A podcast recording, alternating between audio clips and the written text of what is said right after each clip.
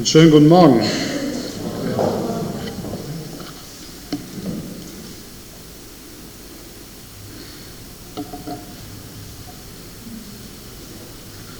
Ich hoffe, euch geht es gut.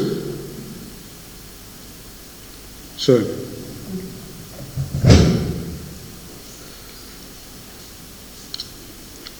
Vier Wochen ist das jetzt her. Wisst ihr, was vor vier Wochen war?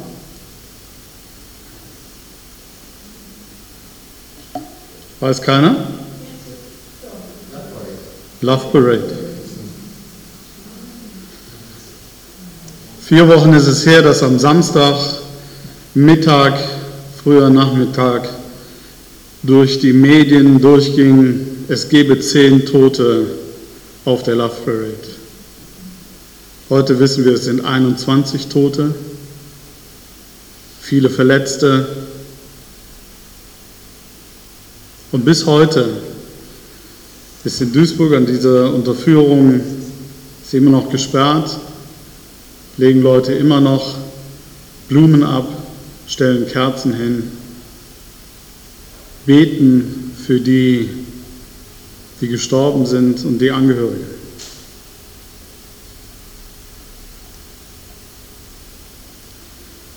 Als Randbemerkung, ich habe ähm, nach dem 18., also nach dem Sonntag, im Internet mal geschaut, worüber denn in den Gemeinden gepredigt wurde, weil mir das an dem berühmten 11.9. auch schon aufgefallen war. Denn auch schon damals war es so, dass in den Gemeinden, in kaum einer Gemeinde, in den Predigten überhaupt erwähnt wurde, was passiert war. Weder, dass die Twin Tower in Amerika durch einen Terroranschlag zerstört waren, noch jetzt, dass 21 Menschen in Duisburg gestorben sind. Äh, es ärgert mich, muss ich ganz ehrlich sagen. Und das ist harmlos ausgedrückt, wie wir Christen manchmal damit umgehen, wenn in, in unserer unmittelbaren Umgebung Menschen sterben und die Welt laut ausschreit, wo gibt es Hoffnung? Wer gibt uns jetzt eine Antwort? Eine bekannte Christin, Journalistin, hat dann äh, am Montag bereits im Internet einen Artikel losgelassen. Darüber hat dann äh, die deutsche Welt gesprochen. Ja, und es hat mich genötigt, auf meinem Blog einen Artikel zu schreiben, so nicht. Da wurde dann darüber fabuliert, dass die Love Parade eine, Organ eine organisierte Orgie wäre, mehr oder weniger, dass die Leute es dort selbst schuld sind. Und wer weiß, es ist, vielleicht ist es ja auch eine Strafe Gottes, damit die Menschen endlich aufwachen. Dem mag man vielleicht schnell zustimmen, wollen, aber es ist wirklich strunzblöder Blödsinn. Entschuldigung, wenn ich das so deutlich sage. Denn eins weiß ich sicher, bei der Frage, die dort gestellt wird, die immer gestellt wird, wo war Gott? Gott war bei denen, die zerquetscht wurden. Gott war bei denen und ist bei denen, die dieses Unglück nicht fassen können. Und Gott hat Besseres zu tun, als durch solche menschengemachte Unglücke irgendwie der Welt eine Botschaft senden zu wollen.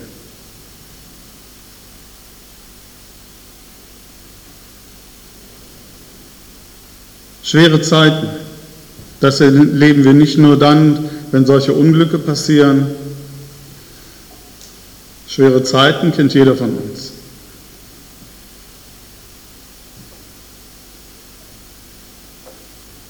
Und an jeder von uns kennt Anfechtung, kennt Versuchung. Manchmal ähm, ist es fast schon skurril, dann zu sehen, wie manche Christen damit umgehen. Ich weiß nicht, ob ihr schon mal solchen Christen begegnet seid, die beständig im geistigen Kampf stehen. Alles, was ihnen begegnet, begegnen sie voll gerüstet in der Waffenrüstung Gottes. Wobei nachher gucken wir mal, was da eigentlich steht. Aber das äh, ist das so clever.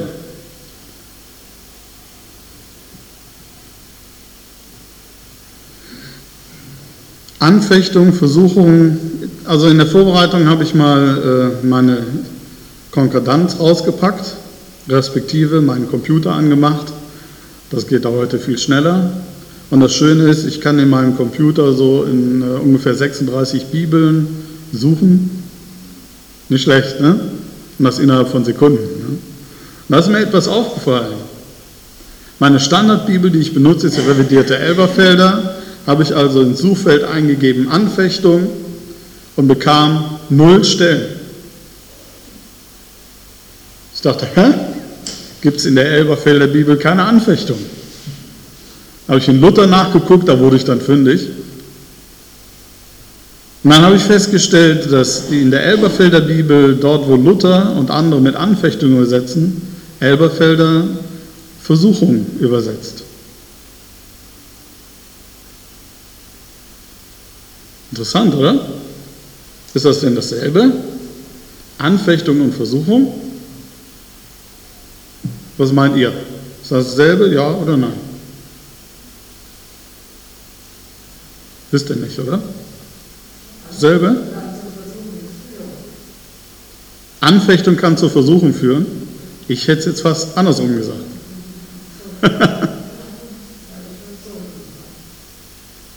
Es hat miteinander zu tun und es ist doch nicht dasselbe. Also wenn man jetzt dort dann hingeht und nimmt sich das hebräische oder griechische Wort, das übersetzt wird als Anfechtung, Anfechtung oder Versuchung, um äh, dann einfach mit dem Thema zu arbeiten, dann greift man zu kurz. Denn wie es zu werten ist, kommt erst aus dem Kontext heraus. Also müssen wir uns die Frage stellen, worüber reden wir denn da, wenn wir von Anfechtung reden oder Versuchung?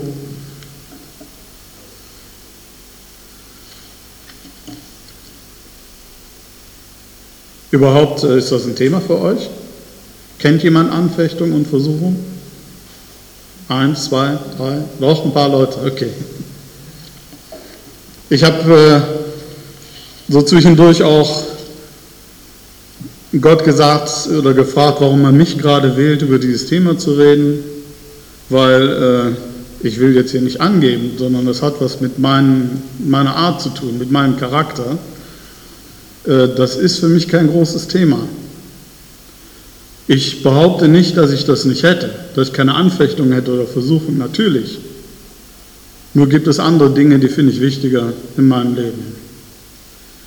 Und deswegen äh, stelle ich zwar fest, dass das in meinem Leben ist, aber ich habe mich großartig damit zu kämpfen.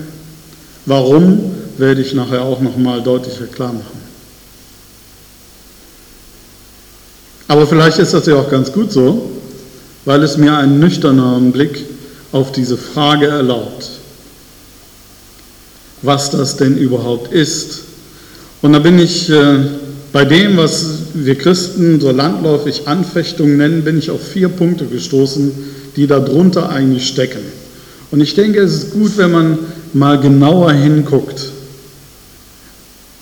Denn wenn man alles Anfechtung nennt, da kommt man sehr schnell in eine passive Ecke. Dann wird man gelebt. Im schlimmsten Fall von äh, dem Angriff Satans bis zum nächsten Angriff Satans immer so weiter. Aber das ist nicht das Ziel, das Gott mit uns hat. Deswegen ist es ganz gut, wenn man da mal hinguckt und dann mal überlegt, was ist das eigentlich, was mir gerade begegnet und wie muss ich damit umgehen. Also wir haben als erstes, bleiben wir dabei, Anfechtung. Was ist Anfechtung? Anfechtung ist etwas, was dir aktiv geschieht. Anfechtung ist, jemand, äh, ist etwas, was jemand mit dir macht. Er ficht dich an, er bekämpft dich.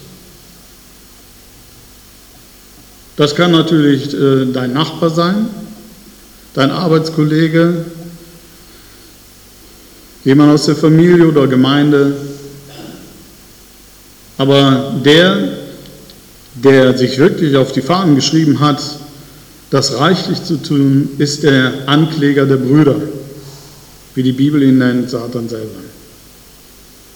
Und wir kennen solche Geschichten aus der Bibel. Ne? Die bekannteste ist Hiob, denke ich mal, wo wirklich im Detail beschrieben wird, äh, wie Satan dort in Konferenz mit Gott geht und handelt, was er tun dürfe und so weiter. Äh, andere Stellen, die bekannt sind, ist zum Beispiel die Geschichte, wo Jesus in der Menge ist. Ihr erinnert euch vielleicht, die Menge drängt ihn immer näher zu einem Abgrund und kurz vor dem Abgrund geht Jesus plötzlich einfach durch die Menge durch. Wo die Jünger schon dachten, jetzt zu spät, jetzt wird er gleich runterstürzen, geht Jesus da einfach durch die Menge durch. Könnte man sagen, okay, äh, ähnlich wie bei der Love das ist ein menschengemachtes Ding.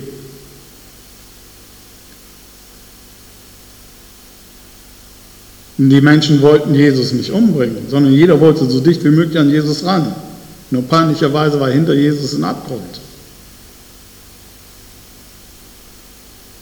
Aber für Jesus war es eine Anfechtung. Es hätte ihm sein Leben kosten können. Aber es war nicht die Zeit. Eine andere Geschichte der aktiven Anfechtung kennen wir, als Paulus unterwegs war Richtung Rom und äh, auf dem Schiff und es kam ein Sturm und sie hatten erlitten Schiffbruch. Praktischerweise wusste Paulus das schon vorher und hat die Seeleute gewarnt, die aber nicht auf ihn hören wollten.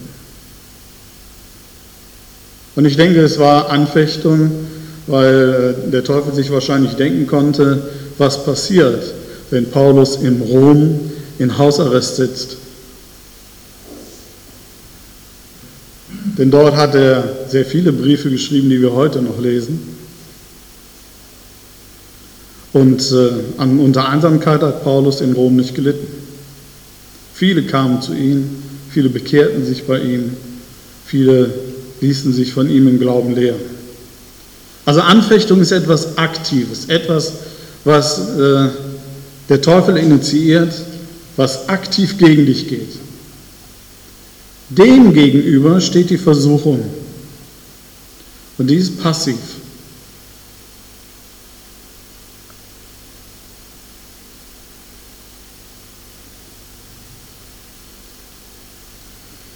Also wenn du im Internet surfst und landest dann äh, auf eine Seite, wo es dann so Bildchen gibt, die dich auffordern, bestimmte andere Seiten aufzusuchen mit gleich bekleideten Damen, in äh, recht fragwürdigen Aktivitäten.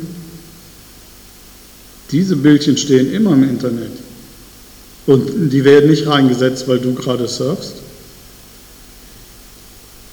So wie, dieses, so wie es diese Zeitungen am Kiosk gibt. So wie McDonald's an vielen Stellen rund um die Uhr auf hat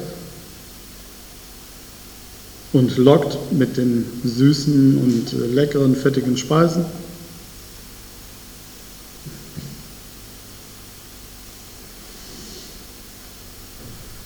So wie die Dinge auf der Arbeit, die auch mal schief gehen, wo es Spannungen gibt, die einen zur Versuchung werden, zornig zu werden, unfair zu werden. So wie es in der Gesellschaft Unterschiede gibt im Lebensstandard, die sind einfach da. Die werden nicht extra für dich geschaffen. Lieblosigkeit unter Menschen ist einfach da. Die wird nicht extra für dich geschaffen. Versuchung ist etwas, was dir begegnet auf deinem Weg. Dazu kann ich empfehlen, Jakobus 1 aufzuschlagen, weil Jakobus darüber redet. Ich nehme an, äh, ihr kennt die Bibelstelle, wenn nicht, können wir einfach nochmal nachgucken. Was? Ja. Das, was ich sehr schön finde, ist, dass Jakobus aufzeigt, ähm, wie sich sowas entwickelt. Finde ich gerade interessant. Die Zwischenüberschrift in der Elberfelder, da steht Anfechtung, im Text selbst Versuchung. Die Überschriften sind nicht in meiner Computerbibel. Haltet es für lauter Freude, meine Brüder, wenn ihr in mancherlei Versuchung geratet. Jo, klasse. Ne, das haben wir doch gern. Da freuen wir uns, wenn wir in Versuchung geraten, oder? Wie ihr nicht, steht an der Bibel. Wie kommt Jakobus darauf? Ich meine, bitte. Achtet es vor lauter Freude, wenn ihr in mancherlei Versuchung geratet. Warum? Indem ihr erkennt, dass die Bewährung eures Glaubens Ausharren bewirkt. Aha. Das Ausharren aber soll ein vollkommenes Werk haben, damit ihr vollkommen und vollendet seid und in nichts Mangel habt. Ja dann? Dann lohnt es sich ja schon fast, Versuchung zu begegnen. Hm? Also wenn das dabei rauskommt, wenn man das genau betrachtet, stellt man fest, äh, zu all dem tust du nichts, außer eins. Also indem ihr erkennt, dass die Bewährung eures Glaubens, da habe ich schon viele Predigten darüber gehört, über die Bewährung eures Glaubens, da wo man dann so kämpfen muss, oh, nur den Glauben bewahren. Leute, nachdem ich mal im Grundtext geguckt habe, was dort eigentlich steht, was Glauben ist, weil Glauben ist ja mittlerweile, könnte ich auch mal äh, drüber predigen, ist zu einer skurrilen Sache geworden und wurde auch über die Jahrhunderte immer sehr skurril betrachtet. Du musst nur glauben und so. Aber was heißt denn das? Im Grundtext wird es total einfach. Vertrauen. Im Hebräischen und Griechischen bedeutet das Wort, das mit Glauben übersetzt wird, schlichtweg Vertrauen. Und Glauben meint hier Vertrauen auf Gott. Das ist schon einfacher, ne? Vertrauen hat auch seine Gesetzmäßigkeiten und so weiter, aber das können wir packen. Da können wir mit umgehen. Das ist nicht so mystisch. So, ah, du musst nur genug glauben, wie mache ich das? Also, ich setze mein Vertrauen auf Gott in der Versuchung. Und dieses Vertrauen bewährt sich. Warum? Weil ich so ein toller Held bin? Nein, weil der, auf den ich vertraue, der ist zuverlässig. Das ist das Wesen darauf, wenn Vertrauen sich bewährt. Es bewährt sich nicht der, der vertraut, sondern dem vertraut wird. Ich erlebe, dass der, dem ich vertraue, vertrauenswürdig ist. Das ist Bewährung des Glaubens. Dass ich erkenne, Gott ist vertrauenswürdig. Er lässt mich nicht allein. Was bewirkt das? Ausharren. Ja, ist klar. Wenn ich merke, Gott ist da, und ich kann mich auf ihn verlassen, dann kann ich, wenn Versuchen kommt, ausharren. Ich kann mich ein Stück weit entspannen, kann sagen, okay, Gott hat das schon in der Hand, habe gute Erfahrungen mit ihm gemacht, äh, ich kann mich an ihn anlehnen, ich vertraue auf ihn, dass er das schon macht. Dann komme ich nicht mehr so in Hektik. Und dieses Ausharren soll ein vollkommenes Werk haben, damit ihr vollkommen und vollendet seid und in nichts Mangel habt. Also jetzt wird es letztendlich absolut klar, hier passiert nichts, was wir bewirken können. Nichts, was wir durch irgendeine Glaubensübung äh, erreichen können. Vollkommenes kommt nur von einem, nämlich von Gott selbst, der vollkommen ist und kann nur von ihm kommen. Also was tun wir, wenn Versuchung kommt? Wir vertrauen auf Gott. Und dann erleben wir, wie unser Ausharren, wie unser Vertrauen auf Gott so gestärkt wird, dass wir uns auf ihn verlassen, dass wir keine Angst mehr haben vor dem, was auf uns zukommt. Und dieses bewirkt in uns ein vollkommenes Werk und führt uns in die Vollkommenheit, zu die wir geschaffen sind. Okay.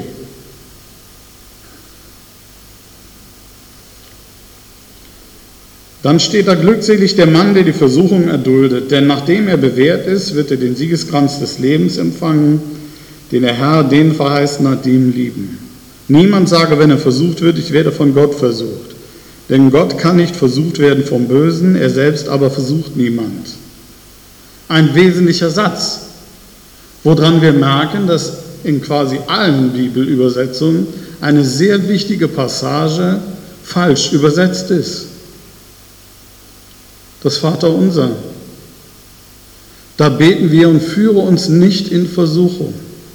Jakobus hätte jetzt gesagt, Moment, hallo, äh, äh, äh, so nicht. Wie Gott führe uns nicht in Versuchung. Niemand sage, wenn er versucht wird, ich werde von Gott versucht. Denn Gott kann nicht versucht werden vom Bösen, er selbst aber versucht niemand.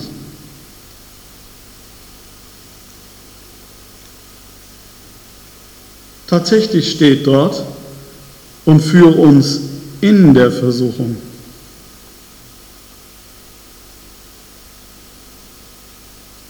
Das ist für mich ein ganz anderer Geschmack. Anstatt, oh Gott, führe mich bitte nicht in Versuchung. Mach es mir nicht so schwer. Zu verstehen, da hat ja Gott überhaupt nichts mit zu tun. Da kommt Jakobus gleich auch noch drauf sondern Gott ist da, wenn ich versucht werde. Er führt mich. Ich kann mich auf ihn verlassen. Ich kann ihm vertrauen.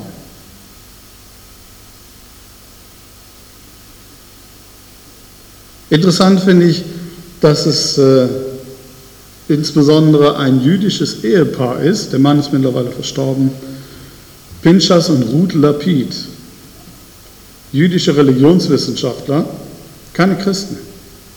Obwohl, wenn ich Ruth Lapid auf Bibel TV so zuhöre, denke ich immer, die Frau kennt sich im Neuen Testament und der Bibel besser aus wie mancher Theologe. Und die schon lang, seit langer Zeit sind im Gespräch mit diversen Kirchen und äh, Gesellschaften, die Bibel übersetzen und in neuen Bibelübersetzungen haben sie es geschafft, dass es jetzt auch wirklich dort nicht mehr steht und führe uns nicht in Versuchung, sondern führe uns in der Versuchung. So wie es im Text auch steht. Also Pinchas Lapid war so, und Ruth Lapid ist so, ich weiß gar nicht, wie viele Sprachen die spricht, äh, Lebende und Tote Sprachen, die kann auf jeden Fall Hebräisch und äh, klar, Südin und äh, Griechisch und, und was weiß ich noch, alles fließend. Aber das ist nur als Nebenbemerkung. Aber ich finde, dass, dass die Bibel selbst, Jakobus sagt uns, dass das so nicht richtig übersetzt sein kann. Einfach als Anregung, wenn ihr das nächste Mal das Vater unser betet, betet nicht und führe uns nicht in Versuchung, sondern führe uns in der Versuchung. Da könnte ich jetzt noch eine Menge andere Belegstellen bringen aus Psalm 139 zum Beispiel und andere, wo sehr deutlich gezeigt wird, dass Gott uns in der Versuchung führt, dass er da ist, dass er uns leitet und dass er uns einen Ausweg schafft. So, und jetzt wird Jakobus redet Tachles. Ein jeder aber wird versucht, wenn er von seiner eigenen Begierde fortgezogen und gelockt wird. Danach, wenn die Begierde empfangen hat, bringt die Sünde hervor. Die Sünde aber, wenn sie vollendet ist, gebiert den Tod. Interessante Formulierung, dass auch steht, die Sünde aber, wenn sie vollendet ist, gebiert den Tod. Also er redet von einem Prozess, nicht nach dem Motto, da ist Versuchung, ups, ich bin drauf angesprungen, furchtbar. Als wenn Jakobus sagen würde, entspann dich, entspann dich. Bis dahin, dass die Sünde den Tod gebiert, haben wir noch einen Prozess. Du kannst immer noch aussteigen. Aber eins verstehe, Versuchung hat überhaupt nichts damit zu tun, dass der Teufel dir das Leben schwer machen will. Denn versucht werden kannst du nur, weil in deinem Herzen eine Lust danach ist, sagt Jakobus. Also wo du hingucken musst, ist nicht auf die Versuchung, nicht auf den oder das, was dich versucht. Das ist ein Witz, wenn du sagst, ja, furchtbar, der Autofahrer vor mir oder mein Arbeitskollege, der mich wieder ärgert, mich übervorteilen will oder sonst was. Du musst dich mal fragen, warum du dich darüber so ärgerst. Warum dich das so versucht. Und dann musst du jetzt dich auch nicht anfangen zu kasteien oder sowas. Die Aufgabe ist es zu erkennen, es gibt in meinem Herzen diese Sehnsucht, diese Lust nach dieser Versuchung. Und dann kannst du zu Gott gehen, der neben dir steht, der ist ja nicht irgendwo anders, der, der, ja, ja, der führt dich ja in der Versuchung, er ist ja neben dir und kann sagen, jo, äh, habe ich gerade entdeckt, nicht so gut, kannst du mir da nicht irgendwie helfen? Denn wer soll das vollkommene Werk in uns bewirken? Was haben wir eben noch gelesen? Gott. Also Versuchung hat den Zweck, dir zu zeigen, guck mal, da gibt es noch Stolpersteine in deinem Herzen. Und wenn du die dann erkannt hast, äh, Gott dann sagt, können wir was dran arbeiten? Einverstanden? So?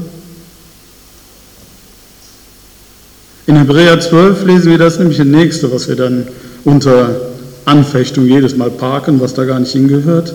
Züchtigung. Gott erzieht uns. Schon mal gelesen, was in Hebräer 12 dazu steht? Das ist so eine Bibelstelle, wo manche Leute dann sagen, okay, alles klar, danke, wenn es so aussieht, suche ich mir einen anderen Glauben. Wisst ihr, was da steht? Hebräer 12, ab Vers 4. Ihr habt den Kampf gegen die Sünder noch nicht bis aufs Blut widerstanden. Na, danke. Und habt die Ermahnung vergessen, die zu euch als Söhne spricht, mein Sohn, schätze nicht gering des Herrn Züchtigung und ermatte nicht, wenn du von ihm, jetzt übersetzt Elberfelder, gestraft. Sie haben ja gerade mal noch Glück, dass sie dort eine kleine Zahl machen und sagen, guck nach unten denn da steht zurechtgewiesen, gerade noch klargekommen, denn gestraft steht da nicht. Gehört überhaupt nicht hin. Ja, also Entschuldigung, das Wort, das im Griechen da steht, hat mit Strafe gar nichts zu tun. Es hat was mit Erziehung zu tun. Ja, was ist denn jetzt der Unterschied? So Quatsch ist doch dasselbe. Nee, ist nicht dasselbe. Strafe ist das Resultat dessen, was in der Vergangenheit passiert ist. Punkt. Das ist Strafe. Züchtigung, dieses alte Wort, ist recht gut, weil da drin kommt Ziehen vor. Du wirst irgendwo hingezogen. So wie Erziehung. Hm? Züchtigung, Erziehung soll dich irgendwo hinbringen. Da ist das, was in der Vergangenheit passiert ist, eigentlich nur der Anlass. Das Ziel ist etwas völlig anderes, etwas Gutes, etwas Wertvolles. Strafe zielt nur auf das Schlechte ab. Und Gott straft seine Kinder nicht. Denn Jesus wurde, wurde für uns bestraft. Die Strafe lag auf ihm, finden wir in der Bibel.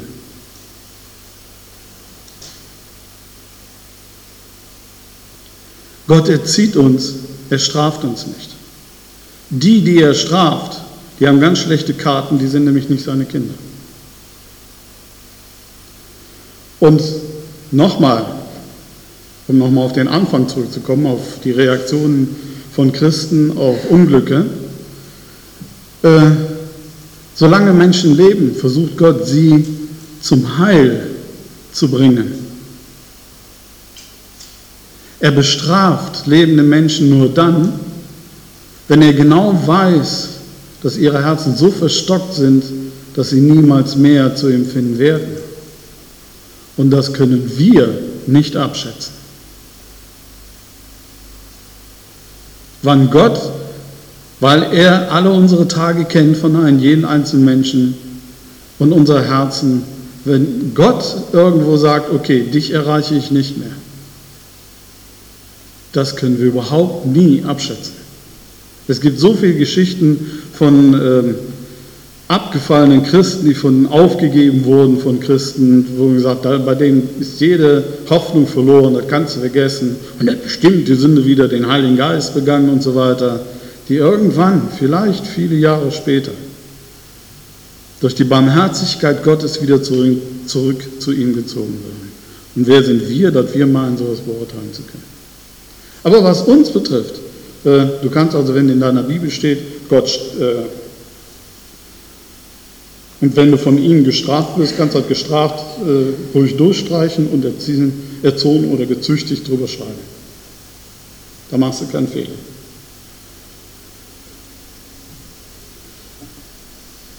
Den nächsten Vers müssen wir aber so stehen lassen. Denn der Herr, den, wen der Herr liebt, den züchtigt er. Er schlägt aber jeden Sohn, den er aufnimmt. Und da steht bei schlägt auch eine Nummer und da soll ich unten nachgucken und da wird es nicht besser. Leider steht es da so. Er geißelt einen jeden Sohn. Steht da. Und das steht nicht nur da, sondern steht auch in Sprüche 3, 11 und 12. In manchen Übersetzungen steht in Sprüche sogar, bis Blut kommt. Oha. Züchtigung von Gott das ist ja nicht unbedingt jetzt hier äh, Eierkuchen essen. Ne? Klar, dass wir dann sagen, ich werde angefochten. Aber mm, mm, das genaue Gegenteil. Du wirst gerade erzogen. Was ihr erduldet, ist Züchtigung. Gott behandelt euch als Söhne. Denn ist der ein Sohn, den, den, Vater nicht, den der Vater nicht züchtigt? Wenn ihr aber ohne Züchtigung seid, derer alle teilhaftig geworden sind, so seid ihr Bastarde und nicht Söhne. Der Schreiber des Hebräerbriefs, ich vermute Barnabas dahinter, der hat ja klare Worte. Zudem hatten wir auch unsere leiblichen Väter als Züchtiger und scheuten sie. Sollten wir uns nicht vielmehr dem Vater der Geister unterordnen und leben? Denn sie züchtigten uns zwar für wenige Tage und nach ihrem Gutdünken, er aber zum Nutzen, damit wir seiner Heiligkeit teilhaftig werden. Alle Züchtigung scheint uns zwar für die Gegenwart nicht Freude, sondern Traurigkeit zu sein. Jawohl, das kannst du ja wohl laut sagen. Ja? Also meine Güte, wenn du so von Gott erzogen wirst, ja, also dann so wie Jakobus, achtet es vor lauter Freude.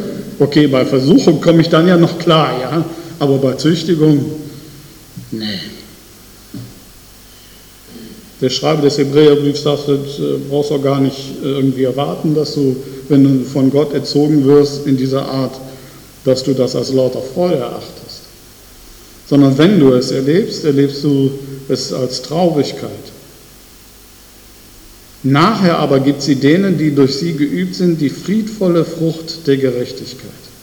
Darum richtet auf die erschlafften Hände und die gelähmten Knie und macht gerade Bahn für eure Füße, damit das Lahme nicht abirre, sondern vielmehr geheilt werde. Jagt den Frieden mit allen nach und der Heiligung, ohne die niemand den Herrn schauen wird. Und achtet darauf, dass nicht jemand an der Gnade Gottes Mangel leide, dass nicht irgendeine Wurzel der Bitterkeit aufsprosse und euch zur Last werde und durch sie viele verunreinigt werden. In den meisten Bibeln steht eine Zwischenüberschrift, die sollte dort nicht stehen, denn das gehört wirklich alles zusammen. Wir werden von Gott erzogen. Ein Thema, das wir nicht so gerne in unseren Predigten haben. Schwer zu erklären, auch der Welt schwer zu erklären. Das soll ein liebender Gott sein. Wenn er uns nicht erziehen würde, hätte ich starke Zweifel an seiner Liebe. Denn wir Menschen, wenn wir Kinder haben, wir erziehen sie hoffentlich. Nicht, weil wir sie hassen, nicht, weil wir so böse sind, sondern ganz im Gegenteil, weil wir sie lieben und weil wir das Beste für sie erreichen wollen. Wir wollen sie lebenstüchtig machen. Wir wollen sie stark machen. Wir wollen ihnen lehren, wie das Leben geht. Angefangen damit, dass man äh, auf einer Herdplatte nicht einfach so rumpappt.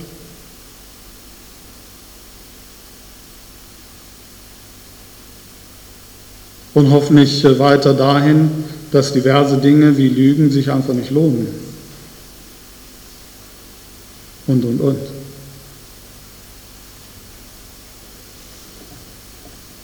Merkt ihr das? das Anfechtung, Züchtigung, vom Erleben her scheint das ja sehr ähnlich zu sein.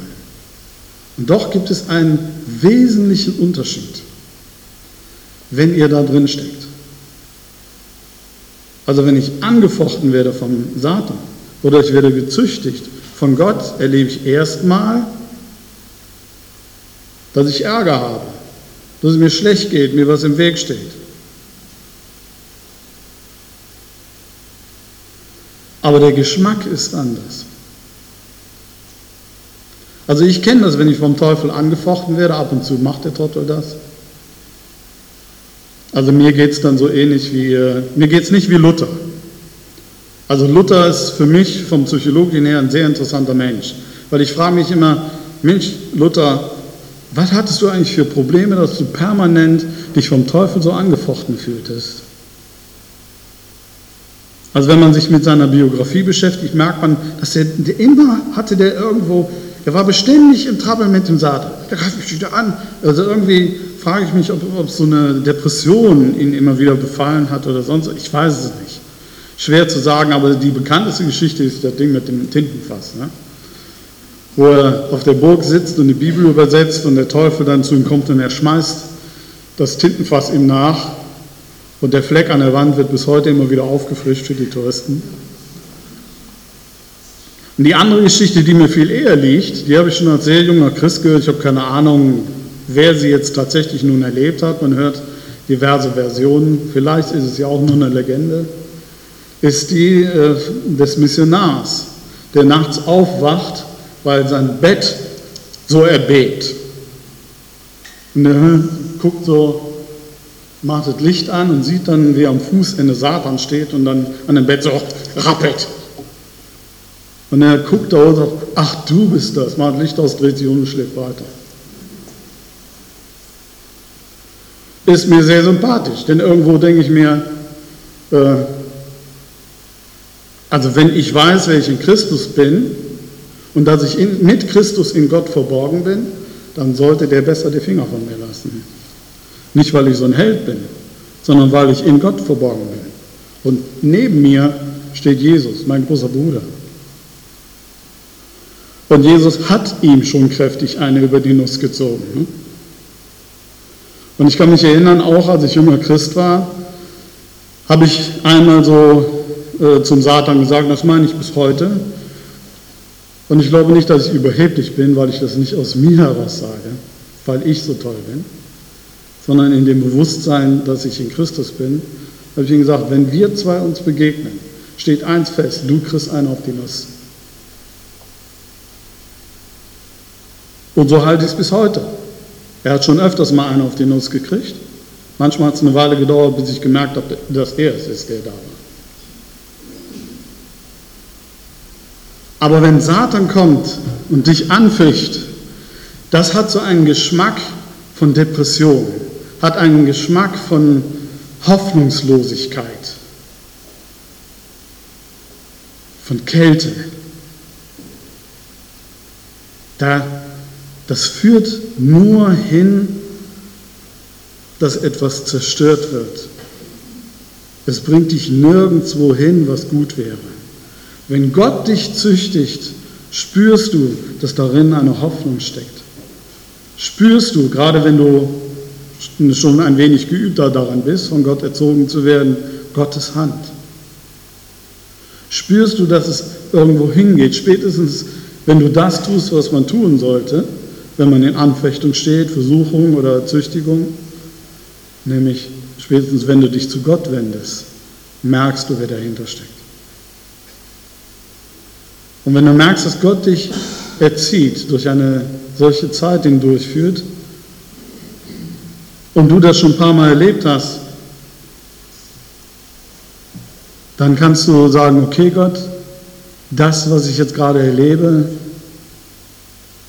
also ich könnte jetzt nicht nach vorne gehen bei der Gemeinde, beim Gottesdienst nach vorne gehen und sagen, wisst ihr, was ich Tolles erlebe, Brüder? Ja, da ist nichts Schönes dran. Was dein, du mit deinem Schwager erlebst, da ist nichts Schönes dran. Ne? Und das hat noch nicht mal was mit, der, mit Züchtigung zu tun. Vielleicht doch. Wer weiß, wo Gott dich hinführt. Das hat nämlich etwas damit zu tun, mit dem vierten Feld, womit wir zu tun haben, mit den Folgen der gefallenen Schöpfung. Wir leben in der gefallenen Schöpfung. Der Tod gehört dazu. Krankheit gehört dazu. Vergehen gehört dazu. Das ist weder Versuchung, noch Anfechtung, noch Züchtigung. Es ist einfach Teil dieser Welt. Auch darin lässt Gott uns nicht allein. Zu den, dass Dinge vergehen, hat Gott uns gesagt, ich versorge dich. Mach dir keine Sorgen. Wenn liebe Angehörige sterben, sagt Gott, ich bin dabei. Und wir dürfen unsere Hoffnung auf ihn setzen. Wenn wir wissen, dass dieser liebe Mensch Gott schon kennt, können wir Gott dankbar sein in dem Bewusstsein, dass äh, dieser Mensch sich auf einen Übergang befindet hin zu einem viel besseren Leben. Man könnte fast neidisch werden. Wenn nicht, können wir unsere Hoffnung darauf setzen, dass wenn wir diesen Menschen schon so lieben, dürfen wir wissen, dass Gottes Liebe für diesen Menschen unsere Liebe noch um ein zigfaches überragt.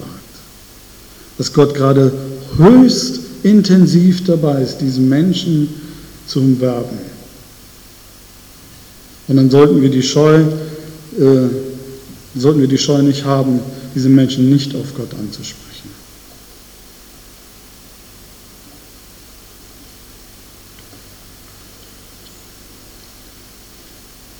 Schwere Zeiten gibt es in unserem Leben. Das ist so.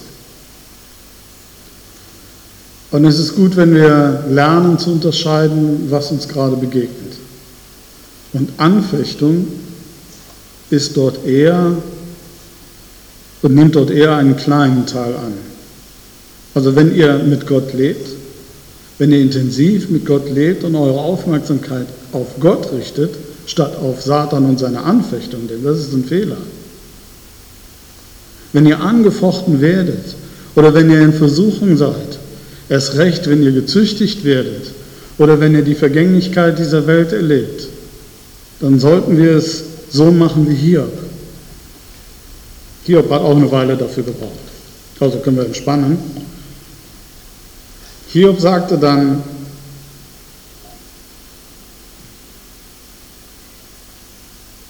Oder erstmal, wie der Psalmist schreibt im Psalm 121, meine Hilfe kommt von den Herrn, der Himmel und Erde gemacht hat. Und dann sollten wir unsere Augen auf Gott richten, nicht auf die Versuchung, nicht auf die Anfechter.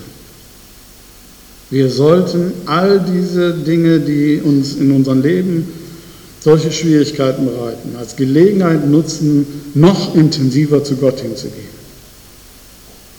Und dort sollst du dann nicht irgendwie in eine Art frommer Seligkeit eintauchen. Das ist Quatsch. Entschuldigung. Das mag für manche Realität sein, für mich nicht. Deswegen, und wie ich das in der Lebensberatung erlebe, für die allermeisten Menschen auch nicht. Die kennen diese fromme Seligkeit nicht. Und wenn, ist es manchmal ziemlich gelogen. Denn Hiob sagte dann ganz am Ende, diesen bekannten Satz vom Hörensagen hatte ich von dir gehört. Jetzt aber hat mein Auge dich gesehen. Und das, das ist so eine fantastische Aussage. Wer das mal erlebt hat, also sinnbildlich, Gott erkannt zu haben, inmitten deiner Versuchung, inmitten dem Elend, in dem du steckst, wenn du dann Gott erkennst, seinen Charakter erkennst. Und wenn er die Antwort Gottes an Hiob lest, da steht nichts davon drin, dass Gott sagt, ich hole dich da schon wieder raus, du kriegst dein Vermögen wieder. Da steht nichts davon. Da sagt er, komm, du bist doch so schlau, belehre mich. Komm hier, du Cleverer. Wer ist es, der den Hirsch zum Wasser führt? Du? Und, und, und, und. Redet, Gott redet von der Welt, die Hiob umgibt, und nicht von Hiob selbst. Und Hiob antwortet darauf, jetzt hat mein Auge dich gesehen. Denn er hat den Charakter Gottes erkannt.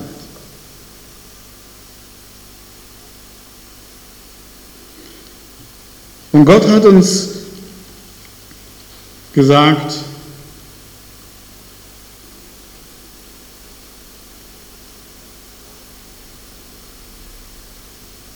na, wo habe ich die Bibelstelle?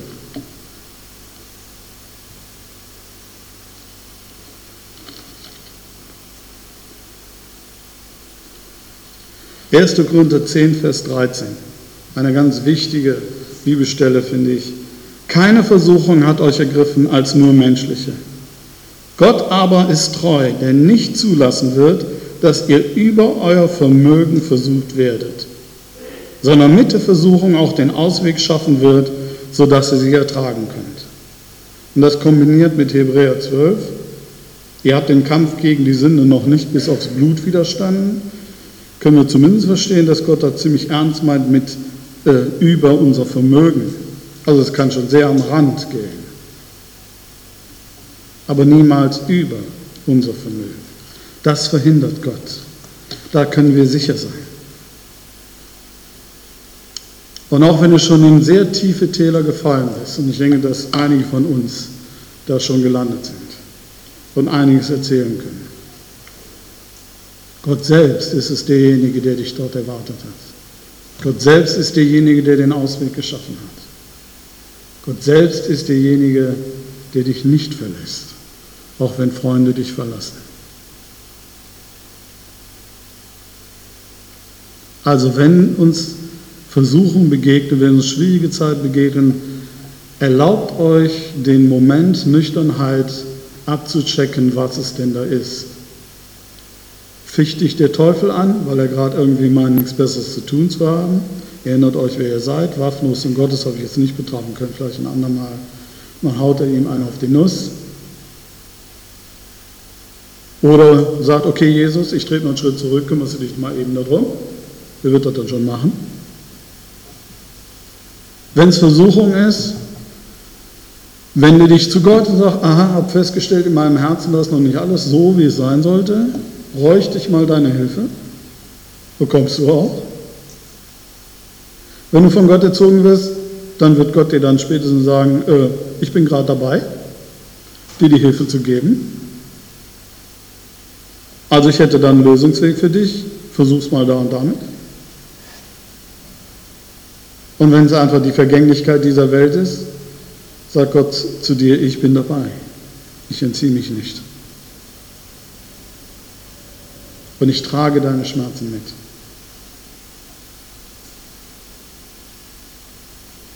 In allem richtet eure Augen auf Gott, von dem unsere Hilfe kommt. Dass wir dann auch sagen können, bisher habe ich nur vom Hörensagen von dir vernommen. Jetzt aber hat mein Auge dich gesehen. Amen.